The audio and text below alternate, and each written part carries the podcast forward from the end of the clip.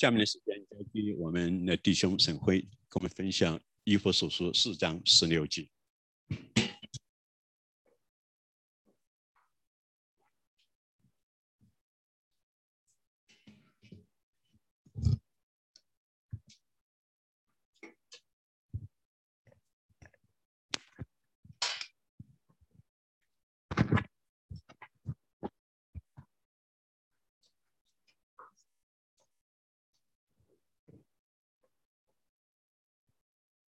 弟兄姐妹平安。啊，这个今天是我们教会系列的第二课分享哈。啊，我第一次分享的时候，大家还记得我是谈到教会的根基。那在会后的时候呢，有好几个弟兄姐妹就和我很敞开的沟通。呃，那你们在爱心里的回应以及对我的建议呢，这是对我个人的造就，以及是我对话语侍奉上的不足的这种亏欠的补足。这其实本身就是教会合一的表现。那因为我知道，完全的基督和真理的圣灵是通过一群不完全的人来做工的，愿荣耀都归给我们的神。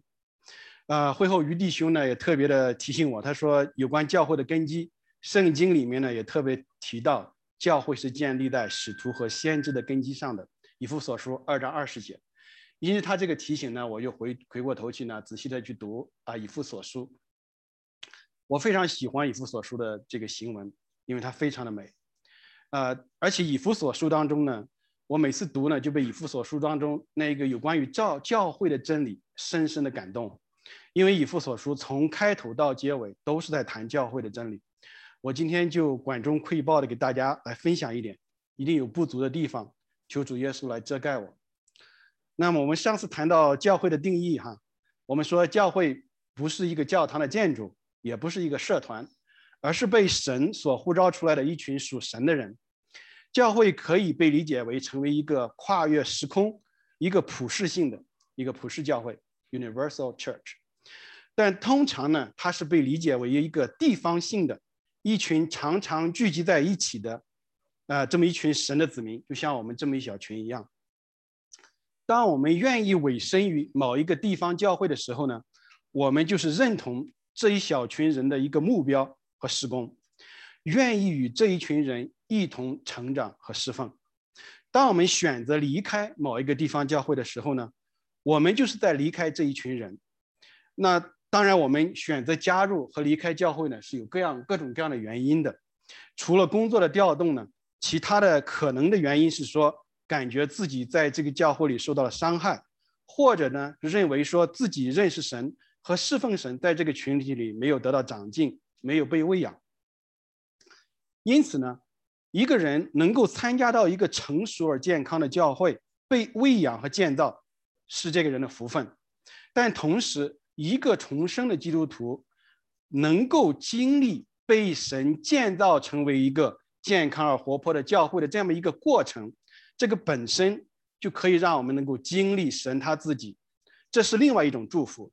所以要能够看到这一点。我们的思想需要有一个，呃，视角转换的工作，英文叫 paradigm shift。那我们都盼望有更多的弟兄姐妹来加入我们，委身在我们这样一个小教会里。那么我们有这样一个好的盼望，那么我们已经委身的弟兄姐妹要做的什么呢？就是我们要先要顺服，并被神建造在一起，成为一个健康而活泼的教会，能够成为彼此连接、能够成长的教会。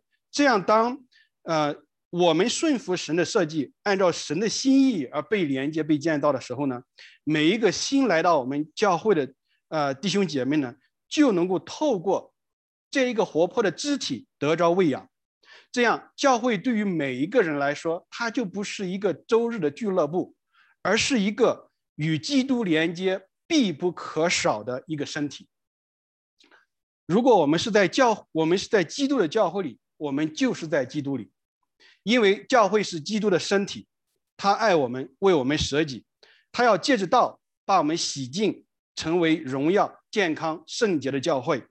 这是主的话，我们感谢赞美神。啊，让我们这是我前面的一个前言哈，我们一起来一起有个祷告。慈爱的天父，您的道路高过我们的道路，您的旨意也高过我们的旨意。您在基督里所给的恩赐是我们常常不能完全理解的。正如使徒保罗弟兄所祈祷的，求父神将那赐赐给人智慧和启示的灵赏给我们，使我们真知道他，并且照明我们心中的眼睛，使我们知道我们的父神的恩招是何等的盼望，父神所赐给我们的基业是何等的荣耀，父神向我们显现的能力是何等的浩大。天父啊，求你将这样的恩招。借着圣灵的能力印在我们的心里，也让我们明白教会合一的真理，好让我们的信心有盼望、有根有基。我们这样同心的祷告，是奉我主耶稣基督的圣名，阿门。那么我们嗯，哦，对不起哈，嗯，大概我今天的给大家分享呢，有分为三个部分。第一是前言，我们已经呃大家刚刚谈过。接下来进入一个解经的阶段，那么我会谈一些时代的背景，也会谈圣经的上下文的逻辑，呃是怎么样进入到以弗所书第四章的。接下来我会谈五点分享，对不起啊，我打错了，五点。啊，最后呢是谈两个应用。这个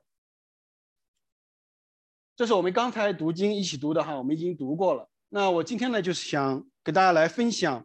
这段经文里面有哪一些关乎教会合一的真理？我想给大家分享第五点。嗯，但是在分享之前呢，我想谈一下这个教会的这个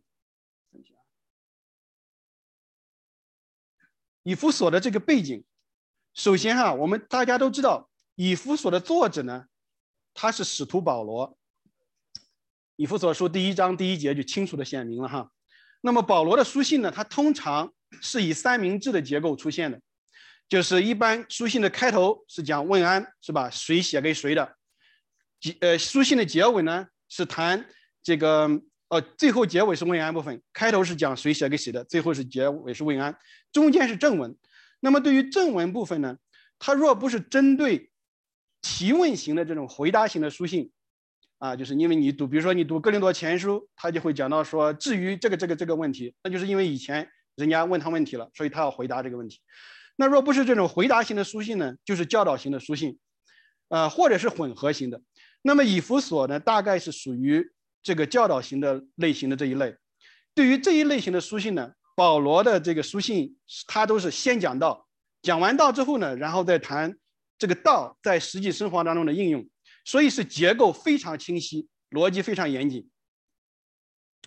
所以当我们读到这个以弗所书四章第一节的时候，这里面呢有个希腊文的原文是这样的，它有个连接词叫“所以”，他说：“所以，我因为主的囚犯劝你们行事为人与你们被招的呼被招呃被招的呼召相符，带着所有的谦虚及温柔。”带着耐心，在爱中忍耐彼此，在和平的连接里竭力守护灵的合一。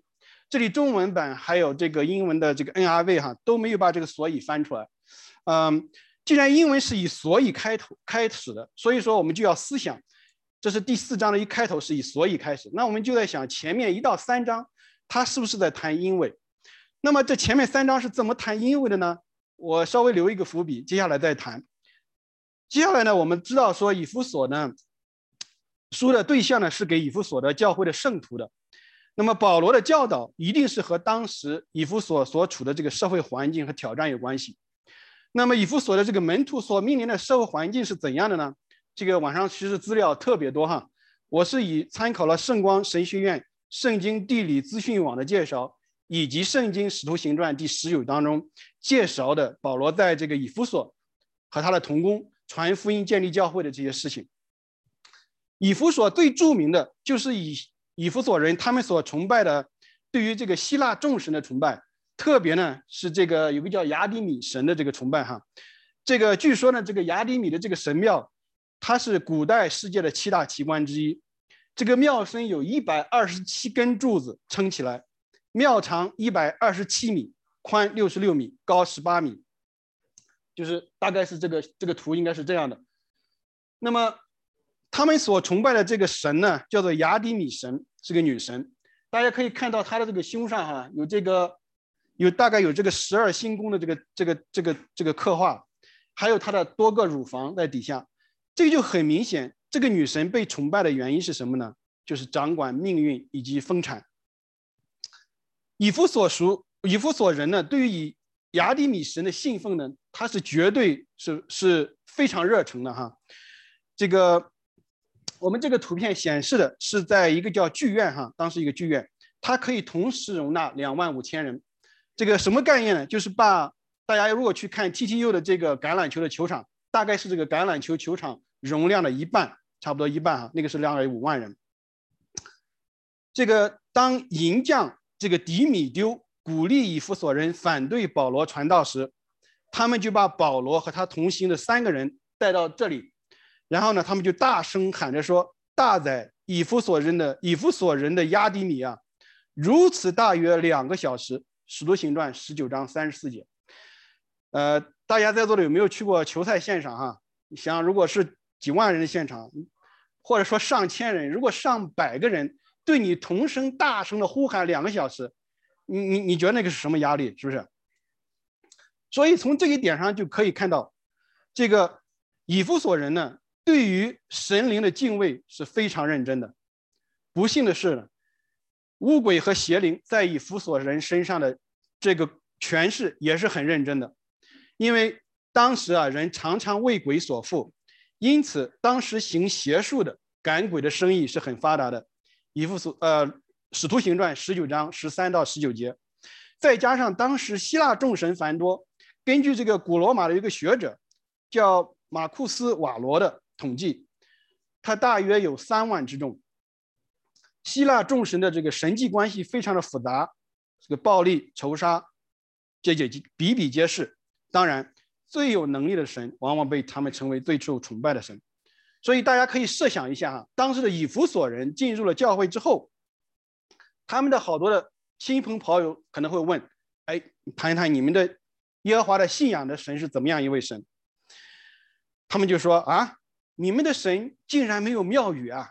你看我们的这个雅典米的这个庙宇多么的宏伟。”然后再说什么：“你们的父神没有形象，你看我们的雅典米的这个有他的一个神像哎，而且据说还是从天上降下来的。”那这是《使徒行传》十九章三十五节记载。他说什么？你们的神的儿子，他被人钉死都没有反抗，那么你们的神怎么这么软弱呢？你看我们的神都去抢别人家的老婆，呃，什么？你们的神也没有应许什么经济上有特别的好处，那么你们，那你看我们的雅典女神，她守卫着我们以弗所这个大城市，使我们的商业发达，那你看你到底信仰这个神给你带来怎样的一个福气呢？弟兄姐妹。这是我的一个猜想哈，但我他们这些话有没有说我不知道，但我比较确定的是，基督基督教的信仰在当时的这个社会里，和以弗所的这种文化是格格不入的，对不对？保罗在以弗所传道的时候，他是否在想，我应该怎么样和以弗所的教会来谈教会的恩招在哪里？而现在保罗被捆在监狱里，是吧？在监狱里被囚，那他应该想说：我怎么样要告诉教会，教会的盼望到底在哪里？所以以弗所的以弗所书正文的起头，这个不 work 了，好像，啊来了，正文的起头呢，保罗就用一篇很美丽的祷告文来鼓励以弗所的教会，让我们一起来读好不好？以弗所书一章三到十节，愿颂赞归于我们的主耶稣基督的父神，他在基督里曾赐给我们天上各样属灵的福气，就如神从创立世界以前，在基督里拣选了我们，使我们在他面前成为圣洁，无有瑕疵，又因爱我们，就按着自己的旨意所喜悦的。预定我们借着耶稣基督得儿子的名分，使他荣耀的恩典得了称赞。这恩典是在他爱子里赐给我们的。我们借着这爱子的血得蒙救赎，过犯得以赦免，乃是照着他丰富的恩典，这恩典是神用诸般智慧聪明，充充足足赏给我们的，都是照着他自己所预备的美意，叫我们知道他旨意的奥秘，要照所安排的，在日期满足的时候，在天上地上一切所有的，都在基督里同归无一。大家可以看到吗？保罗就在以弗所书的一开始就给大家解释，教会解释说，父神所赐给教会各样属灵的福气，他是要让我们有盼望。希腊众神乃是人手所造的，但耶和华是创造我们的神。希腊众神是人去找他们，但我们的神却从创世以来在基督里拣选了我们，他主动来找我们。希腊的众神。不太会关心我们会不会犯罪的问题，但我们的神却使我们的过犯得以赦免，成为圣洁。希腊的众神高高在上，扮成众生的统治者，但我们的神却爱我们，使我们借着主耶稣基督得儿子的名分。弟兄姐妹，让我们一起来感谢赞美我们的神吧！天上地下，到底有哪一位神这样来爱我们？爱世人，把爱子赐给我们呢？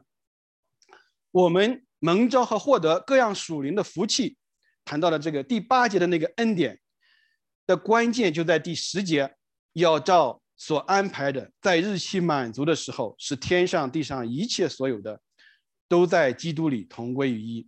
这个地上一切所有的，包括你和我，包括我们的教会。接下来，我们想来看一下。这个保罗在前面三章他的逻辑是怎样？在第一章，保罗说：“神召我们在基督里得儿子的名分，在基督里得基业，并以圣灵为凭据。这是父神的恩召和他旨意的奥秘。基督是教会的头，神将万有伏在他的脚下，教会是他的身体，是那充满万有者所充满的。”这是在第一章。第二章呢？保罗就接着解释说，神的恩召是怎么样通过福音来做成的。于弟兄上次谈过哈，给我们讲过这个以弗所书第二章。那么就是通过他说，我们从前就像以弗所人，都死在罪犯、罪恶过犯之中，因为我们随时当时的风俗，顺服空中的邪灵，本是可怒之子，是与神为仇敌的。不过呢。呃，主耶稣呢，他借着福音为我们做成的，乃是通过圣灵的工作，把我们升到神的家里，生在他的教会里，成为神的居所。是的，我们的神呢，他不住人手所造的殿宇，他也不是住在奥林匹克山上，他住在我们中间，他住在教会。所以第三章保罗就接着说，他说：“虽然我保罗为福音的缘故被囚的。”但我不丧胆，你们也不要丧胆，因为什么呢？因为我保罗把第一章和第二章写给你，因为我保罗深知福音的奥秘，也深知道教会是大有能力的，为基督的爱所充满，神能照着运行在我们心里的大力，充充满满的成就这一切，超过你们所求所想的。这里的“我们”这个词，其实在呃保罗心里就是在讲教会，以弗所教会。那么这三章的逻辑就是保罗刚才所陈述的，因为，所以保罗就劝以弗所的门徒们说：“我们要合二为一，一同建造基督的身体，就是教会。”那我们就进入今天的解经五点的分享，谈到所以。那么第一个呢，我想谈教会的合一呢是神的恩召，这就是我们刚才上面所分享的，从第一章到第四章啊。你你，如果你你想一想保罗的这个逻辑，那么我们应该回想我们蒙召之前是怎么样一个光景？我们那个时候是与神为敌的，藏在神的震怒之下，是罪恶的奴仆。我们顺从我们心中所起邪情和私欲，也彼此为敌。弟兄姐妹们，我们都是蒙了大恩的人，我们原本都是该死的，但是主耶稣用他身体的破碎。和他的宝血，将我们买到他的身体里面。所以每次当我们领圣餐，我们同吃一块饼，同饮一个杯的时候，就是在提醒我们这个因为和所以的这一个合一的真理。我们是否记得，是我们行恶的双手把主的身体剖开，也是我们咬牙切齿的恨把他的身体破碎，而我们咒诅人和神的舌头也尝了主的宝血。弟兄姐妹们，主把我们赎回，放在教会里面，放在他的身体里面。主的身体已经为我们破碎过了，我们怎能再去伤害主的身体呢？弟兄姐妹们，我们要明白神对教会的救恩和恩招，我们要常常学习彼此相爱。若教会彼此相争，神就不会与我们同在，因为住在爱里面，神不住在仇恨和纷争里面。圣经中一贯的教导大家都很清楚，主要求我们要彼此相爱。所以保罗就劝我们要凡事谦虚、温柔、忍耐，用爱心互相宽容，用和平彼此联络，竭力保守圣灵所赐合而为一的心。我们求神来帮助我们。第二个，这是我们刚才谈的。第二个，我们来分享的是说，教会的合一是以。真理为根基，合一呢，不是说要让别人来听我的，也不是要让我去听别人的，而是我们都要去听神的话。大家都要谦卑和顺服在神的真理之下，无论哪一位弟兄或者教会的领袖都不例外。我我公开讲章，不是要让大家来听我的，正相反，我是要让自己的教导置于教会的监督之下。若有人认为我的教导是有错误的，大家可以光明正大的讨论，甚至公开的反驳，因为我们只能更接近真理，因为我们每一个个体都不是真理，唯有耶稣基督才是真理。教会是真理的柱石和根基。提摩太前书三章十五节，教会只高举基督，从不高举个人，不然教会就不是基督的教会。在使徒时代的这个教会里面，一样有争论和不和谐的声音。有开始不能同工，后来又能够在一起同工的例子，这使我们看到呢，使徒们对于真理的坚持使合一成为可能。当保罗在批评，呃彼得的教导，这个是与福音不相符的时候，我们看到那一个个性非常冲动这一个使徒彼得，他却非常谦卑的承认。保罗书信中的教导是神所赐的智慧写成的，这是在彼得后书三章十五节。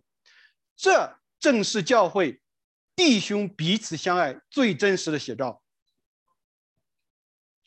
所以在今天的经文的第四节到第六节呢，保罗保罗连续用了七个一，七个一，这让我们看见合一的根基是我们信仰上的，在于我们信仰上的合一。我们的信身体只有一个。身体只有一个，那么就知道呢，教会是我们团契的必须，不是其他的社会上的一些俱乐部。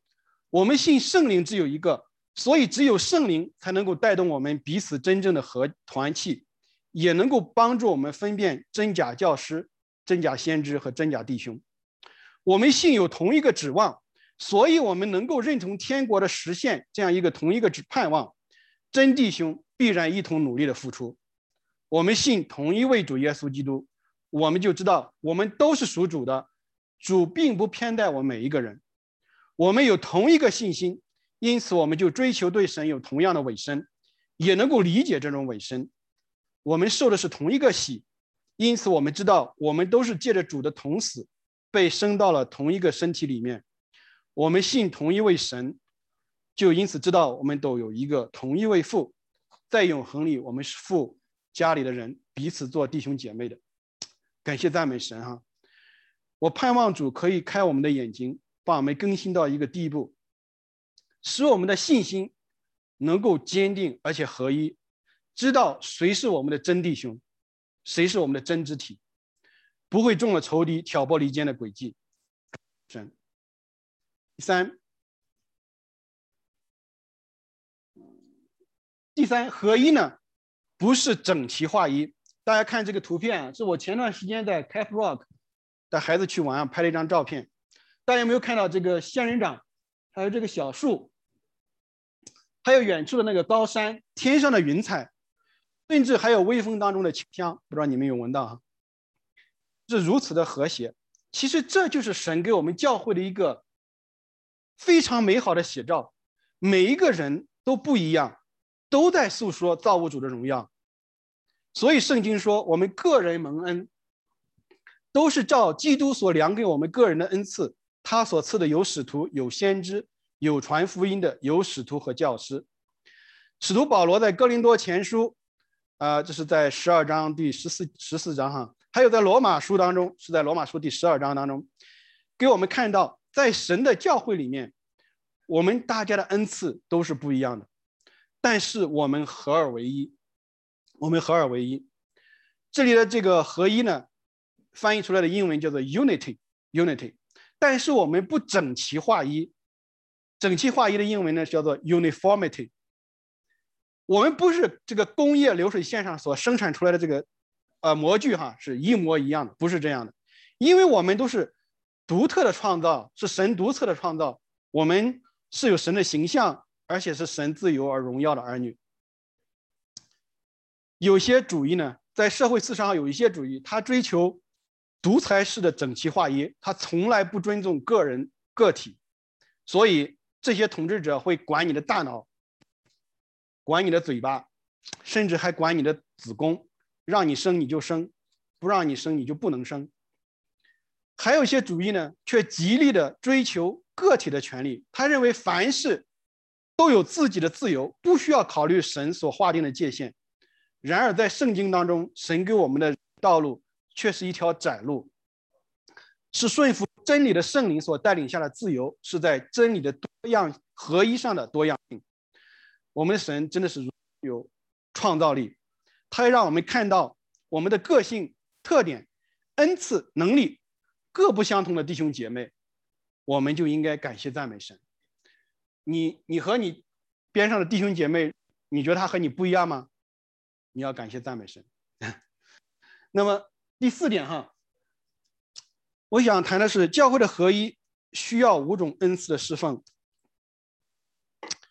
以弗所书四章第节特别谈到，他说。我们个人蒙恩，都是照基督所量给我们的恩赐。这句经文里面这个蒙恩的恩呢，希腊文叫做 charis。呃，下边哈说有点写写红了，它是比较接近意思的意思。后面词这个恩赐呢，希腊文叫做 doria，是指神的礼物，翻译成英文叫 gift。照基督所量给的。这个直接的翻译呢，就是说，依据基督礼物的量的多少，很明显，恩赐的主权在于神，恩赐的给予也是神给予的，他是按照主耶稣所预备这个礼物的量来给的。哥林多前书说，圣灵运行，随着己意分给个人，这是在哥林多前书十二章十一节。接下来我们经文看到，他说，神所赐给教会的恩赐呢，这个恩赐叫做礼物。礼物有什么呢？有使徒，有先知，有传福音的，有牧师和教师。这是第十一节里面谈到的。然后给我们看到说，神赐给我们这个十一节这个礼物的目的是有目的的。这个目的是为了什么呢？就是第十二节，为了成全圣徒，各尽其职，建立基督的身体。呃，这句经文的这个和合版的翻译呢，它其实不是很好理解。它这个。希腊原文的直译是什么呢？他说：“为了训练圣徒进入侍奉的工作，为了建立基督的身体，所以每一个重生的基督徒都有从神而来的礼物 （gift）。我们都要用神所给的这个礼物来侍奉，来建造教会。因此，一个不侍奉教会的基督徒是不合乎神心意的。那有人说，这个希腊文原文里面呢？”牧师和教师之间这个连接词呢，kai，也就是也就是的意思。这个有人说呢，可能是指的同一个意思。这个我就留给懂希腊原文的弟兄姐妹来解释哈。另外呢，对于使徒与先知恩赐的侍奉是比较容易引起争论的。我的看法，在教根基意义上的使徒和先知的职分，在圣经成书之后就没有了。但是在教会合一的建造意义上，某一些长老是否具有使徒与先知恩赐的功用呢？为的是在教会的根基上成全圣徒，各建其职，建立基督的身体呢？我是持比较开放的态度。呃，我这边有一个针对这个问题，我有一个问答哈，那边复印了几份，大家感兴趣的话可以看，我们会后可以再讨论。但是我这里想强调的，你无论是五重恩赐的侍奉，或者是四重恩赐，甚至是两重还是一重，但是教会合一这个结果。都是神，都是运用神所给的恩赐，彼此服侍的结果。这里面是有一个道的先后顺序问题。接下来，圣经给我们看到，我们侍奉和建造教会要达到的目标，就是在第十三节、第十五节，我我我画的那边哈。总结起来就是什么呢？第一，就是对神儿子的信心与支持上知识上达到合一，十三节。第二。长大成熟，满有基督的身量，不会被诡计和异端迷惑。十三节的下和第十四的十四节，用爱心说诚实话，凡事联手源于基督。基督十五节，第四肢体彼此相助，在爱中建立自己。十六节，大家看到吗？从第十七节到第十六节，使徒保罗他清楚的给我们描绘了神建造他教会的蓝图。我们教会是属神的，那么建造教会就一定要按照神的方式来进行。我们之所以能够对神的儿子有信心与知识上的合一，我们之所以能够长大成熟，我们之所以不会被这些异端所摇晃，我们之所以能够用爱心说诚实话，我们之所以能够凡事连于耶稣基督，我们之所以能够彼此建造。都是因为是圣灵透过恩赐，我们彼此侍奉教造就教会的结果。如果我们忽略了在教会当中恩赐的侍奉，我们就不能达到圣经中所说教会的合一和凡事连于原原属基督。这让我们看到。恩赐侍奉必然会带来教会的成长与成熟，以及教会的合一。如果有人高举恩赐，最终所导致的却是教会的纷争和分裂，我只能说这个人他不是我们的真弟兄。所以，我就必须要特别强调下面第五点：合一的结果是教会在爱中的生长与建立的。上我们谈到说，恩赐的侍奉的目合一的关系。合一的结果就是教会的生长和建立，但是要假达到这个结果，爱是必不可少的因素。所以第十五节他说：“用爱心说诚实话，凡事长进，连于耶稣基督。”到了第十六节，他又说：“叫身体渐，这里的身体就是教会，渐渐增长，在爱中建立自己。”这里的爱呢，英文叫 love，它的希腊文呢叫做 agape。Agape 可以翻译成圣圣爱哈，这是我们今天在经文里看到教会增长的模式。神的儿女使用神所给的恩赐，彼此在爱中服侍，结果就带来身体的合一。因为合一是在爱里的，所以就有神的同在。有神同在的地方就有生命，生命在合一的身体里流动，身体就自然生长。一个肢体。一个破碎的肢体是不能生长的，所以说你不合一不能生长。但是一个完整的身体，但是又没有爱，它也不能生长，因为没有生命。所以在这里，爱与恩赐两个缺一不可。所以教会我们要努力认识并使用恩赐，但我们也要努力追求圣爱。这就是在哥林多前书第十三章所谈到的爱。这个《哥林多前书》第十二章、第十四章，乃到谈到说，对于教会的恩赐，在十二章的第结尾的第三十一节，保罗突然要哥林多教会呢去追求渴慕一个最大的恩赐，并且他还要指出爱是最妙的道。大家翻圣经啊，那是在第十二章的第三十一节。在这一节当中呢，连接这两个句话的中间有一个连接词，它的希腊文的词又是那个 kai，k a i。我还是留给懂原文的弟兄姐弟兄姐妹来解释，就是说这个更大的恩赐是否就是那个最大最妙的道？这两个他们之间是不是同一个？这留给懂原文的来解释哈。但是这里的英文的翻译呢，这个道是 way 方式，就是道路和方法的意思。恩赐呢是大有能力的工具，但爱是使用这个工具的达所要达成的目标和方法。如果没有正确的方法和途径，工具是可以建造，也可以拆毁。恩赐是大有能力的工具，所以正因为这样一个原因，这个大能大有能力的工具，它可以造成非凡的成就，但是它可以也可以造成非常惨烈的这个破坏的一个结局。所以保罗就一再强调说，在第十三章谈到圣爱这个爱的这一个。我们要追求这个爱，用爱来使用，用用用爱来使用这个恩赐。所以我是不赞同不使用恩赐，但我也不赞同在没有爱爱的前提下来使用恩赐。正如这个使徒保罗在哥林多前书第十四章第一节中他说：“你们要追求爱，也要追求爱，也要羡慕的恩赐。”其中更要羡慕的是做先知讲道。原文这里说预言。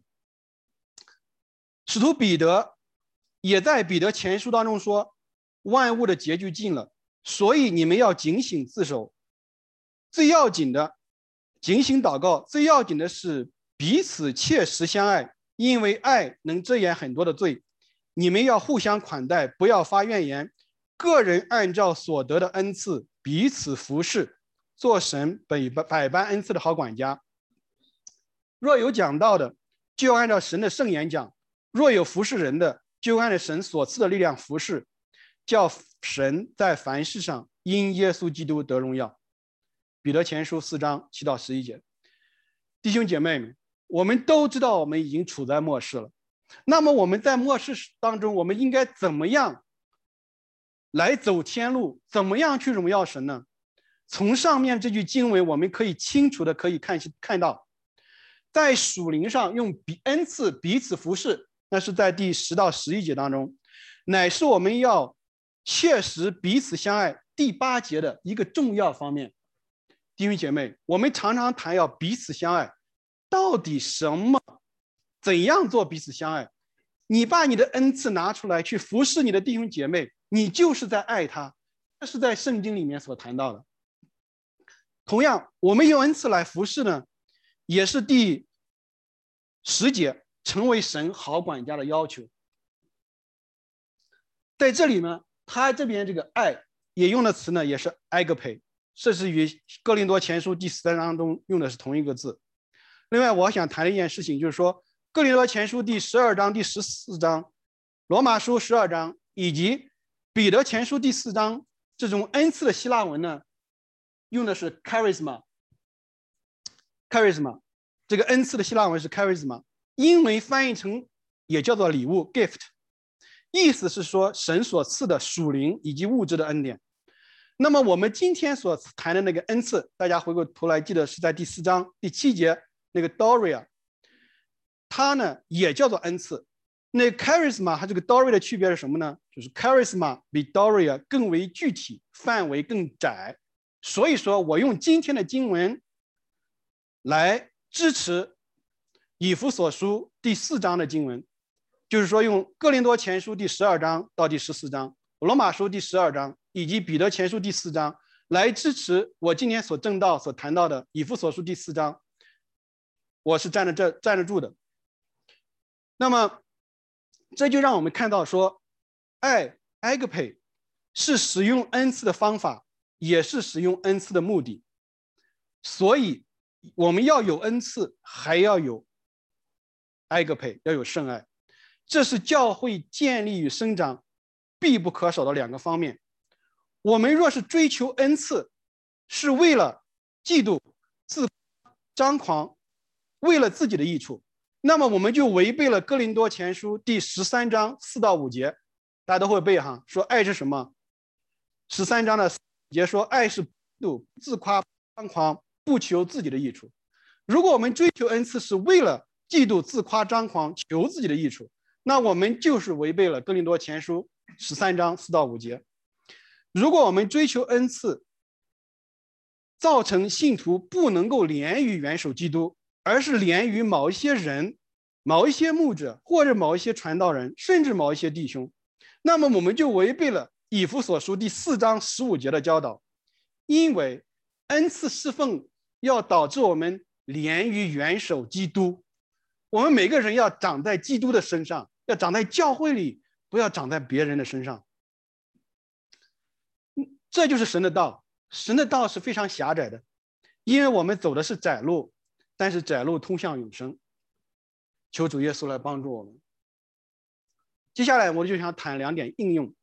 第一个呢，就是说我们要看见神给教会的这个恩招。在哥林多前书二章九节，他说：“神给他所爱的人所预备的，是眼睛未曾看见，耳朵未曾听见，人心也未曾想到的。”当然，这句句这句话的经文的原原意是谈到神的救恩哈，这是神所设立基督救恩的方式。但是我们一开始就讲到以弗所书第一、第一、第二章是说神给我们的恩赐是怎么样通过神的福音给我们的。那么我们可以同样把这句经文用到我们今天所谈到的，就是一开始在以弗所说第一章谈到父神给教会的恩招。就是我们在主耶稣基督里得神儿子的名分，一同成为基督的身体。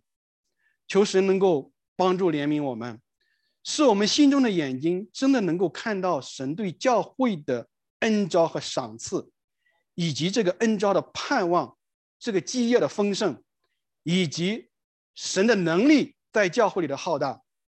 因为教会是那充满万有者所充满的。弟兄姐妹们，我们不是贫穷的，我们也不是软弱的。主把丰富的应许给了我们，我们要相信这个应许。我们是凭着信心来相信的，我们不是凭着眼见来相信。因为我们只有站在这样的一个根基上，我们走天路才会有盼望，不是吗，弟兄姐妹们？还有人觉得说教会是教会，我是我。我可以完全脱离教会，我这样我可以与神建立一对一的关系，我可以成为基督的心腹，我爱他，他也爱我。我只能说，如果你是这样想的，你是不明白神的旨意，你也不明白神对于教会的教导。教会是神的家，我们每一个个体不是；教会是基督的心腹，我们每一个个体不是；教会是基督的身体。我们每一个个体不是，我们若不在基督的教会里，我们就不在基督的身体里面；我们若不在基督的身体里面，我们就不在基督里。我们若不在基督里，我们就不能够为那充满万有者所充满的，我们也就不能得到神在基督里所赐给我们各样属灵的福气。弟兄姐妹们。我们都想得到神所给我们各样属灵的福气，那我们就要在基督里，我们就要在基督的身体里，就是教会里，逻辑就是这样的简单。那当然，有些个人也可以被圣灵所充满，那他的目的自然是为了建造主的身体，而不是荣耀他个人，高举他个人。这个逻辑也非常的简单。呃，我以前常常被教导说，你要在基督里。我常常不知道我怎么样能在基督里。我今天只能从这个侧面来给大家谈：你若在基督的身体里，你就在基督里，不是这样吗？这一段原来没写哈，我就再说两下。在教会里面，我们是把我们是把基督和他的身体砍砍开的；在教会里面，我们是把基督和他的心腹砍开的。说不好听的，你是逼着耶稣去离婚，这是大不敬的话。但是我们的认识上，我们要有这个更新。基督和他的教会是在一个身体上的，是不可分割的。第二个哈，我想谈的说，按照真理来恢复恩赐的侍奉。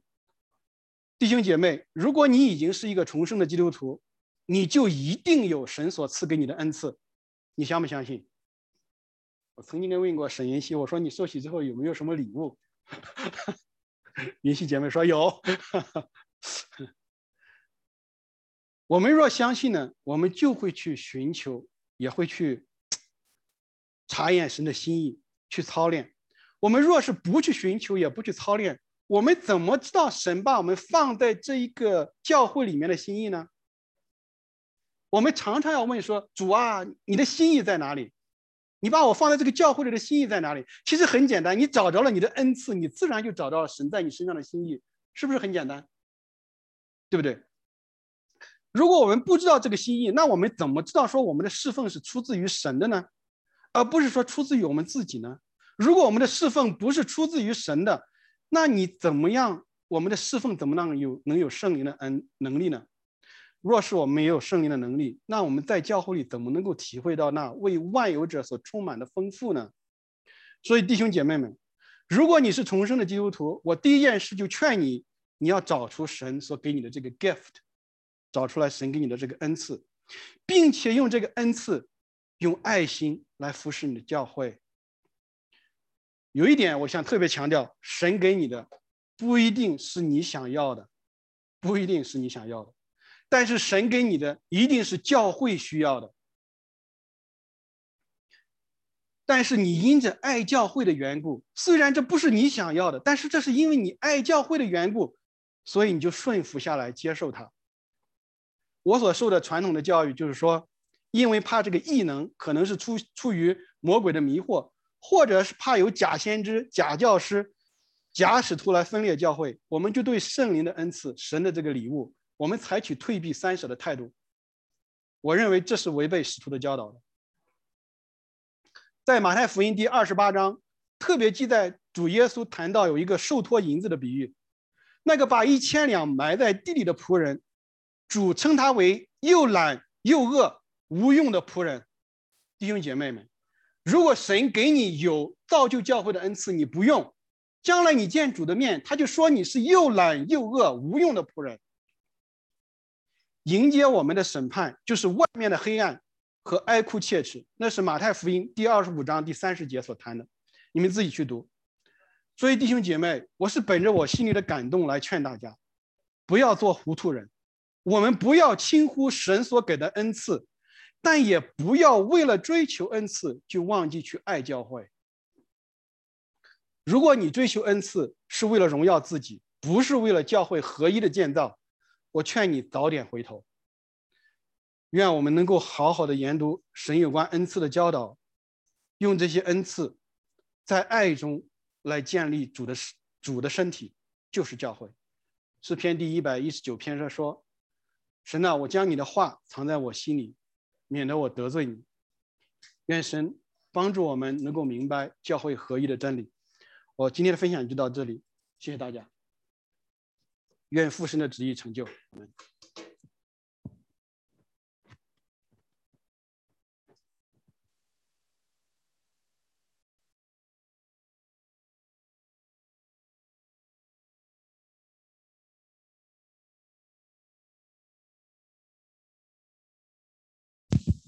好，谢谢沈辉弟兄给我们分享了圣经。好，下面我们站立，嗯，唱三义颂，然后结束今天的敬拜。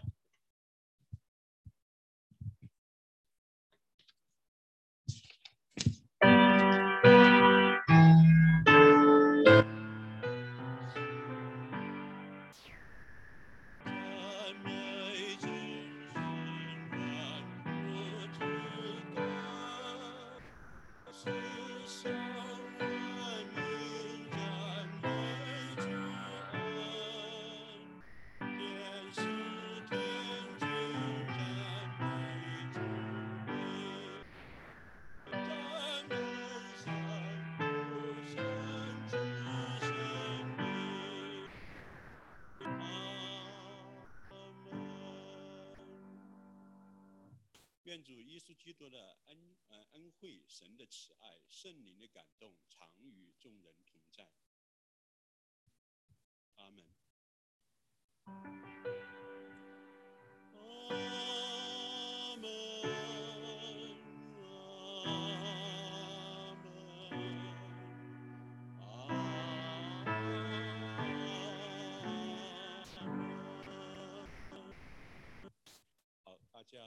是大家摸到的时间。